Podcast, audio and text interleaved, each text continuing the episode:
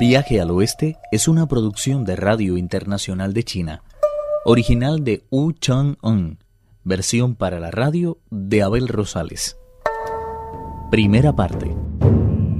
El ejército celestial enviado por el emperador de Jade llegó hasta las montañas de las flores y los frutos para apresar a Sun Wukong por las atrocidades causadas en el cielo. Wukong no se rindió. La batalla comenzó al amanecer y duró hasta mucho después de que el sol se hubiera puesto tras las lejanas estribaciones del oeste. El demonio del unicornio y los reyes de las 72 cavernas fueron capturados por las fuerzas celestes. Solo lograron escapar los cuatro comandantes y el travieso batallón de monos, que salvaron la vida escondiéndose en lo más profundo de la caverna de la cortina de agua. El gran sabio, por su parte, mantuvo durante largo tiempo a raya a las fuerzas de los cuatro de barajas de Li Qing y del príncipe Nata, con la sola ayuda de su barra de hierro. Al ver que se echaba encima la noche y todavía estaba todo por decidir, se arrancó unos cuantos pelos del cuerpo, se los metió en la boca y tras triturarlos con los dientes, los escupió, y al instante se convirtieron en varios miles de grandes sabios, tan iguales a él que todos portaban una barra de hierro idéntica a la suya. En un abrir y cerrar de ojos rechazaron al príncipe Nata y derrotaron a los cinco de Barajas. Victorioso, el gran sabio recuperó todos los pelos y corrió al interior de la caverna. Con tristeza y alegría fue recibido Sun Wukong por sus súbditos, quienes informaron que el demonio del unicornio y los reyes de las setenta y dos cavernas estaban prisioneros de los dioses. Wukong dijo, en la vida de un soldado, la victoria y la derrota son una misma y única experiencia. De allí que rece el antiguo dicho, es posible que puedas dar muerte a diez mil de tus enemigos, pero también perderás a tres mil de tus propios aliados.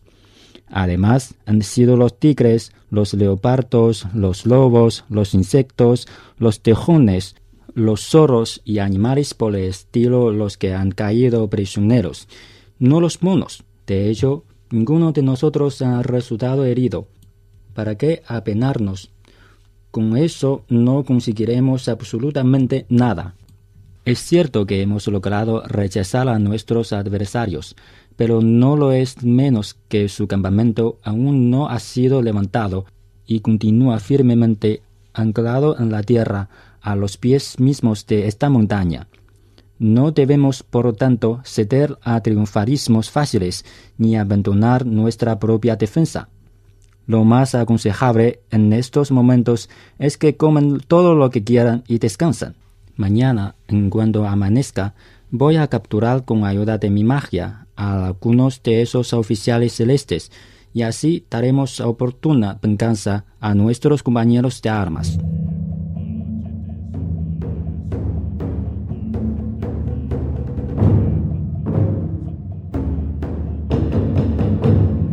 Una vez que los cuatro de Barajas hubieron ordenado el repliegue de sus ejércitos, dando así por terminada la lucha de aquel día, todos los comandantes acudieron a sus tiendas a informarles de los resultados obtenidos en la refriega.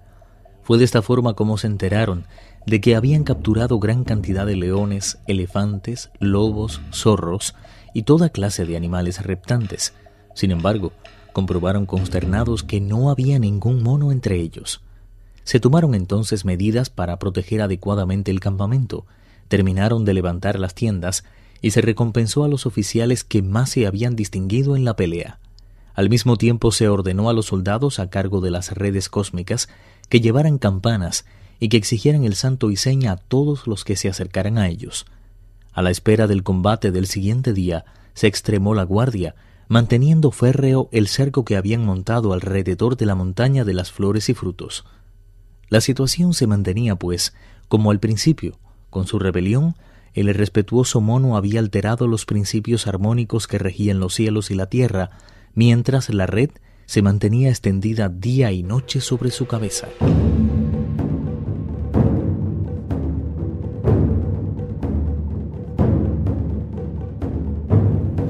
Al día siguiente llegó un visitante inesperado. Soy el príncipe Moxa, hijo segundo de Li Qing, conocido también por Huey An, discípulo predilecto de Kuan Yin de los mares del sur, y he venido a informarme de la situación militar.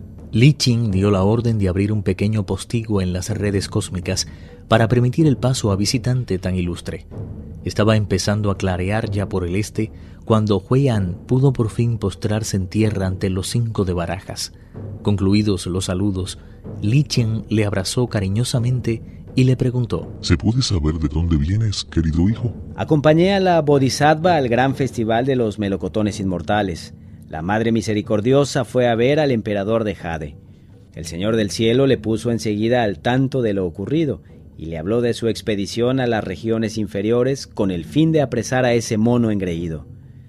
Sin embargo, como en el cielo aún no se había recibido noticia alguna sobre la marcha de la misma, la Bodhisattva me pidió que viniera a indagar sobre la situación en la que se encuentran nuestras armas. Nada más llegar los nueve planetas montaron enseguida un ataque, pero ese tipo desplegó todo el arsenal de sus formidables poderes mágicos y tuvieron que dar marcha atrás, totalmente derrotados. Ante eso yo mismo me lancé a la refriega, pero también me rechazó, aunque la batalla duró hasta bien entrada la noche, y él solo hubo de hacer frente a más de cien mil guerreros celestiales. Como habrás comprendido, hizo un uso magistral de esa magia que llaman de la división corporal. Cuando nos reagrupamos, pudimos comprobar que habíamos apresado un gran número de lobos, tigres, leopardos, reptiles y animales semejantes, pero no a mono alguno. Hoy todavía no hemos reanudado las hostilidades. No había acabado de decirlo cuando llegó un soldado procedente de la puerta del campamento y anunció con voz temblorosa. El gran sabio ha dispuesto su destacamento de monos en orden de batalla y está ahí, afuera, provocándonos. El príncipe y los cinco de barajas ordenaron el inmediato despliegue de las tropas. Moxa agarró entonces a su padre por la manga y dijo, Aunque la Bodhisattva me ordenó venir a recoger información, también me permitió que le prestara mi ayuda en el combate. Es verdad que no tengo mucho de estratega, pero me gustaría ver cómo lucha ese gran sabio. Supongo que algo habrás aprendido en tantos años como llevas junto a la Bodhisattva, pero por lo que más quieras, ten cuidado. Ese monstruo es muy especial. No me ocurrirá nada a bestias más peligrosas que él me he enfrentado a lo largo de mi vida.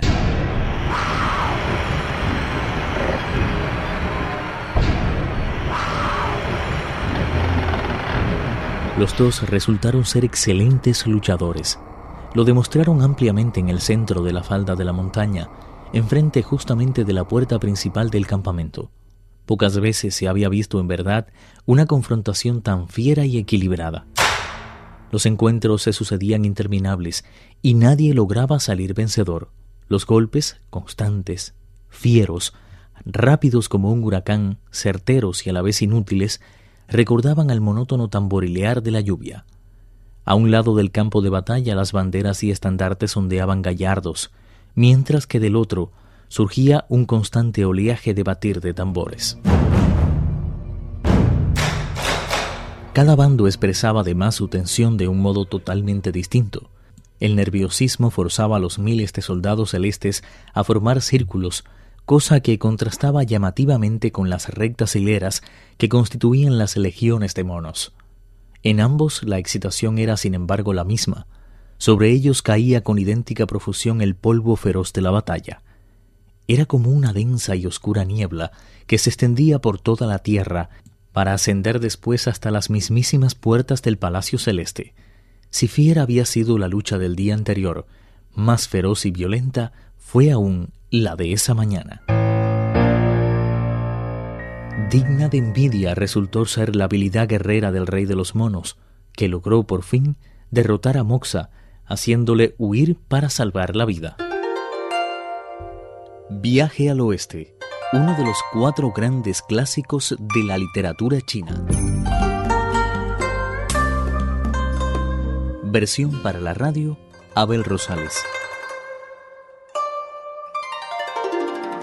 Actuaron en este capítulo Pedro Wang y Juan Carlos Zamora.